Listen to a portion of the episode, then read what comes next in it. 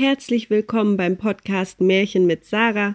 Für alle, die es noch nicht wissen, mein Name ist Sarah Mahle. Ich bin Schauspielerin und lese euch jeden Mittwoch ein Märchen vor. Das hier ist die letzte Folge für diese Staffel, aber da die Märchen so gut angekommen sind, wird es auch noch weitergehen. Jetzt mache ich erstmal zwei Wochen Sommerpause und danach ähm, gibt es wieder jeden Mittwoch ein Märchen für die nächsten sieben Wochen. Heute kommt eine ganz besondere Folge. Ich habe nämlich zwei Gäste, und zwar Josephine Eick als Hund und Tobias Riedel als Katze. Vielen Dank dafür, es hat mich sehr gefreut, dass ihr mitgemacht habt. Heute hören wir die Bremer Stadtmusikanten von den Gebrüdern Grimm.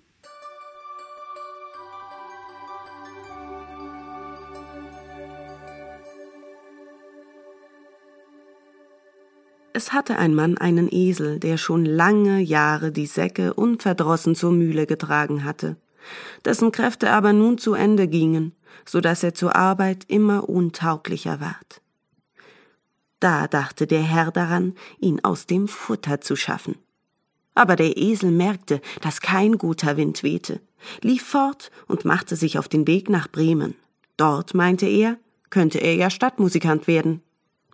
Als er ein Weilchen fortgegangen war, fand er einen Jagdhund auf dem Wege liegen. Der jappte wie einer, der sich müde gelaufen hatte. Na, was jappst du so, Packern? fragte der Esel.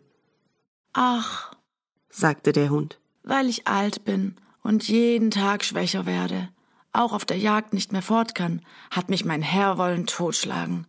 Da habe ich Reis ausgenommen. Aber womit soll ich nun mein Brot verdienen? Weißt was? sprach der Esel. Ich gehe nach Bremen und werde dort Stadtmusikant. Geh mit und lass dich auch bei der Musik annehmen. Ich spiele die Laute und ähm, du schlägst die Pauken. Der Hund war es zufrieden und sie gingen weiter. Es dauerte nicht lange, so saß da eine Katze an dem Weg und machte ein Gesicht wie drei Tage Regenwetter. Nun, was ist dir in die Quere gekommen, alter Bartputzer? sprach der Esel. Wer kann da lustig sein, wenn's einem an den Kragen geht? Weil ich nun zu Jahren komme, meine Zähne stumpf geworden sind und ich lieber hinter dem Ofen sitze und spinne, als nach Mäusen herumzujagen, hat mich meine Frau ersäufen wollen.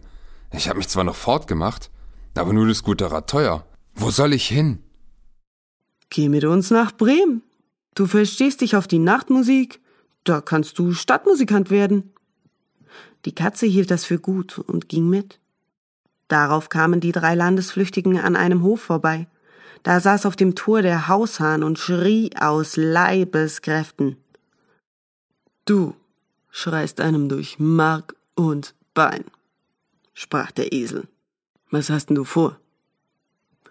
Da hab ich gut Wetter prophezeit, sprach der Hahn, weil unserer lieben Frauentag ist, wo sie dem Christkindlein die Hemdchen gewaschen hat und sie trocknen will, aber weil morgen zum Sonntag die Gäste kommen, so hat die Hausfrau doch kein Erbarmen und hat der Köchin gesagt, sie wolle mich morgen in die Suppe tun, und da soll ich mir heute Abend den Kopf abschneiden lassen. Nun schrei ich aus vollem Hals, solange ich kann. Ei, was du Rotkopf, sagte der Esel.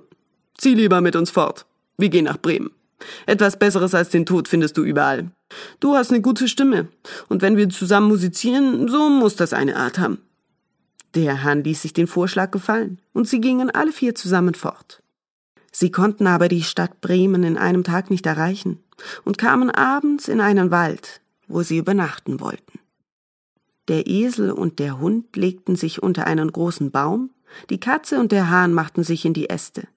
Der Hahn aber flog bis an die Spitze, wo es am sichersten für ihn war. Ehe er einschlief, sah er sich noch einmal nach allen vier Winden um. Da deuchte ihn, er sähe in der Ferne ein Fünkchen brennen, und rief seinen Gesellen zu, es müsste nicht gar weit ein Haus sein, denn es scheine ein Licht. Sprach der Esel. So müssen wir uns aufmachen und noch hingehen, denn hier ist die Herberge echt schlecht. Der Hund meinte, ein paar Knochen und etwas Fleisch dran täten mir auch gut. Also machten sie sich auf den Weg nach der Gegend, wo das Licht war, und sahen es bald heller schimmern, und es ward immer größer, bis sie vor ein helles, erleuchtetes Räuberhaus kamen. Der Esel, als der Größte, näherte sich dem Fenster und schaute hinein. Was siehst du, Grauschimmel? fragte der Hahn. Was ich sehe, antwortete der Esel, einen gedeckten Tisch mit schönem Essen und Trinken und Räuber sitzen daran und lassen sich's wohl sein. Das wäre was für uns, sprach der Hahn.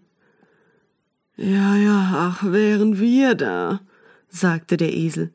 Da ratschlagten die Tiere, wie sie es anfangen müssten, um die Räuber hinauszujagen und fanden endlich ein Mittel. Der Esel musste sich mit den Vorderfüßen auf das Fenster stellen, der Hund auf des Esels Rücken springen, die Katze auf den Hund klettern, und endlich flog der Hahn hinauf und setzte sich der Katze auf den Kopf. Wie das geschehen war, fingen sie auf ein Zeichen insgesamt an, ihre Musik zu machen. Der Esel schrie, der Hund bellte, die Katze miaute und der Hahn krähte. Dann stürzten sie durch das Fenster in die Stube hinein, dass die Scheiben klirrten. Die Räuber fuhren bei dem entsetzlichen Geschrei in die Höhe, meinten nicht anders, als ein Gespenst käme herein und flohen in größter Furcht in den Wald hinaus. Nun setzten sich die vier Gesellen an den Tisch, nahmen mit dem vorlieb, was übrig geblieben war, und aßen nach Herzenslust. Wie die vier Spielleute fertig waren, löschten sie das Licht aus und suchten sich eine Schlafstelle, jeder nach seiner Natur und Bequemlichkeit.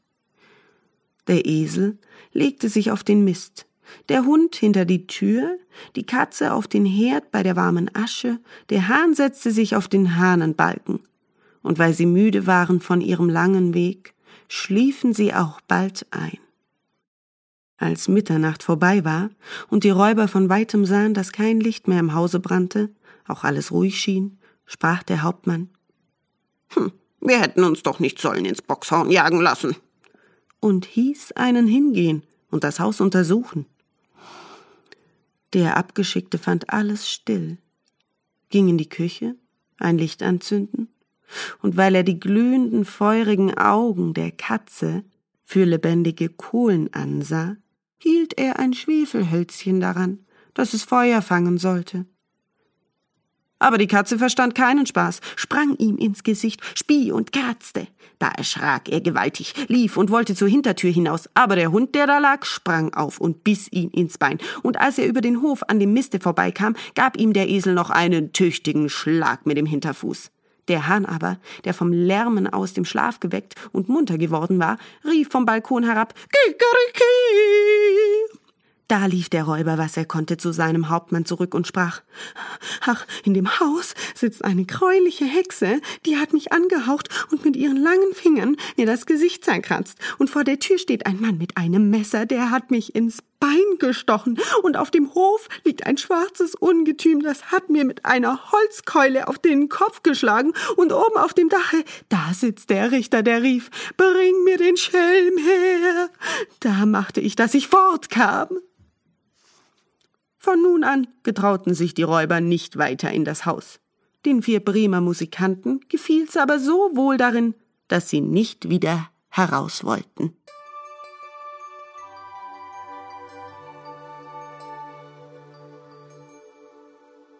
So, ich hoffe sehr, dass euch das Märchen gefallen hat.